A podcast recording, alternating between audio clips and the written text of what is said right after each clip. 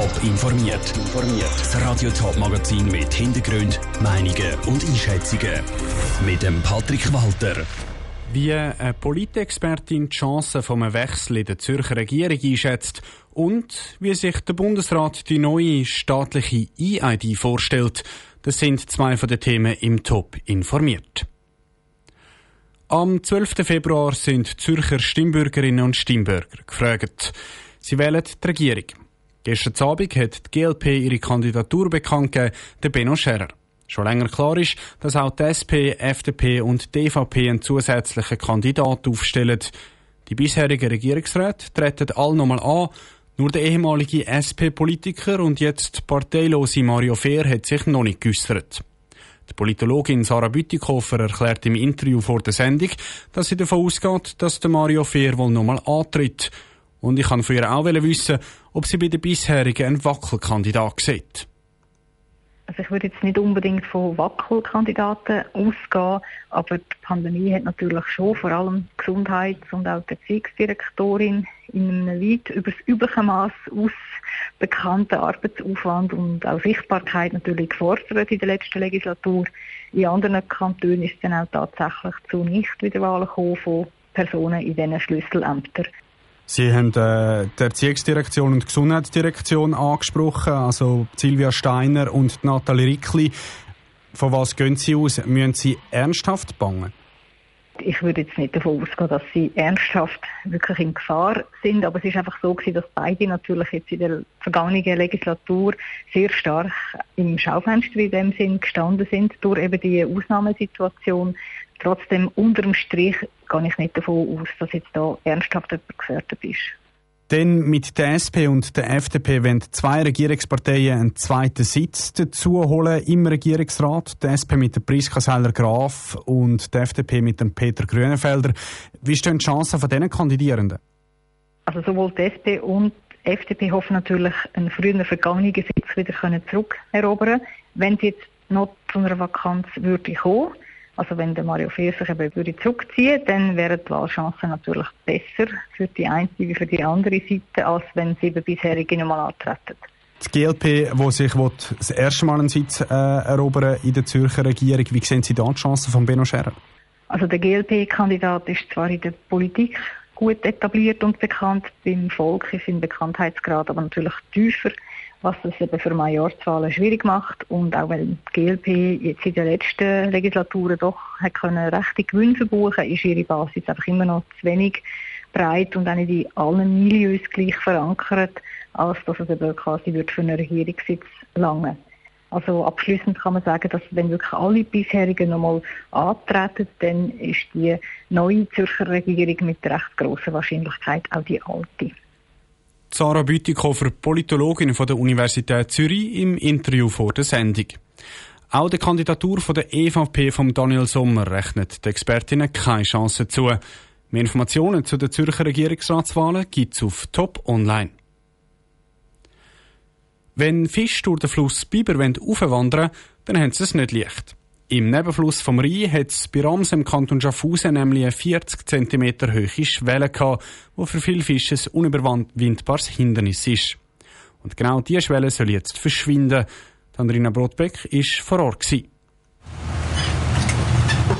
Eigentlich ist die Biber neben dem Rhein schon fast unscheinbar. Weil sie aber immer kälter ist als der Rhein, ist sie gerade für Fisch sehr wichtig. Wenn die Temperaturen im Rhein im Sommer für Fische manchmal zu hoch sind, können sie auf die Biber ausweichen. Aber auch in der Biber stoßen die Fische bei Ramsen auf ein Problem. Darum steht dort jetzt ein Bagger im Flussbeet, erklärt der Projektleiter David Schwarz. Wir haben ja hier vorher eine relativ hohe Schwelle gehabt und da kommen die Fische oder sind die Fische bis jetzt nicht durchgekommen. Vom Rhein haben sie aufsteigen bis auf Ramsen, bis zu dieser Schwelle, die wir hier vorher hatten. Und dort war dann fertig. Also das war ein Wanderhindernis für die Fische eigentlich. Ja. Und wenn wir das Projekt umgesetzt haben, können die Fische nachher weiter rauf.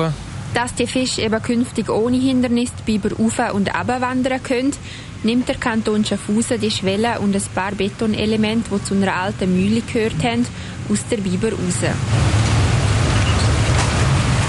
Der Bagger im Flussbeet ist gerade dabei, Steine zu platzieren. Dass der Bagger aber im Trockenen arbeiten kann, wird das Wasser auf einer Länge von 40 Metern durch ein grosses Rohr am Ufer umgeleitet, weiss der Fabian Halblützel vom Tiefbau Schaffhausen. Dass eigentlich der Maschinist sieht, was er macht und kann sauber arbeiten, muss man das Gewässer trocken legen. Man macht zwei Dämme, einen unten, einen oben. Die sind aus Lehm gebaut. Und tut man mit diesen Rohren, die man dort sieht, das Wasser umleiten, dass die Arbeiten im Trocknen passieren Die Gefahr ist auch, wenn jetzt irgendwelche Fremdstoffe einkämen, würden so im Perimeter bleiben und könnten nicht mitgespielt werden. Ganz trocken ist es aber noch nicht, wo der Bäcker steht, weil von unten drückt das Grundwasser rauf. Die Bauarbeiter sind gerade dabei, eine Pumpe zu installieren, die das Grundwasser absaugt. Wenn das Grundwasser relativ hoch ist und um das wegzubringen, installieren sie einen sogenannten Pumpensumpf. Dann wird das Loch gemacht, das Fass gestellt, dann kommt der Pumpe rein und dann tun wir so das Wasser aus dem Arbeitsbereich ausbringen, dass sie im Trocknen arbeiten können. Im nächsten Schritt wird dann aus Stein und Kies eine Rampe gebaut, um den Höhenunterschied von alten Schwellen auszugleichen. So haben die Fische künftig kein Hindernis mehr zu überwinden. Andrina Brotbecken berichtet. Die Kosten des Projekts betragen 385.000 Franken und die Bauarbeiten dauern voraussichtlich noch bis in Herbst. Vor einem guten Jahr hat es ein klares Nein vom Schweizer Stimmvolk. Nein zu einer elektronischen Identität, zu einer EID. Jetzt gibt es einen neuen Anlauf mit einer staatlichen EID. Der Bundesrat hat seine Pläne heute vorgestellt. Aus dem Bundeshaus berichtet Cosette Espinosa. Nach dem Nein vom Stimmvolk zu einer elektronischen Identitätskarte aus privater Hand macht der Bund jetzt, gut 15 Monate später, Fürschi. Und zwar mit einer eigenen und neuen Version. Weil die Forderung nach einer EID die ist geblieben. Ausweisen, auch im Internet, die sollen allerdings Aufgabe vom Staat sein.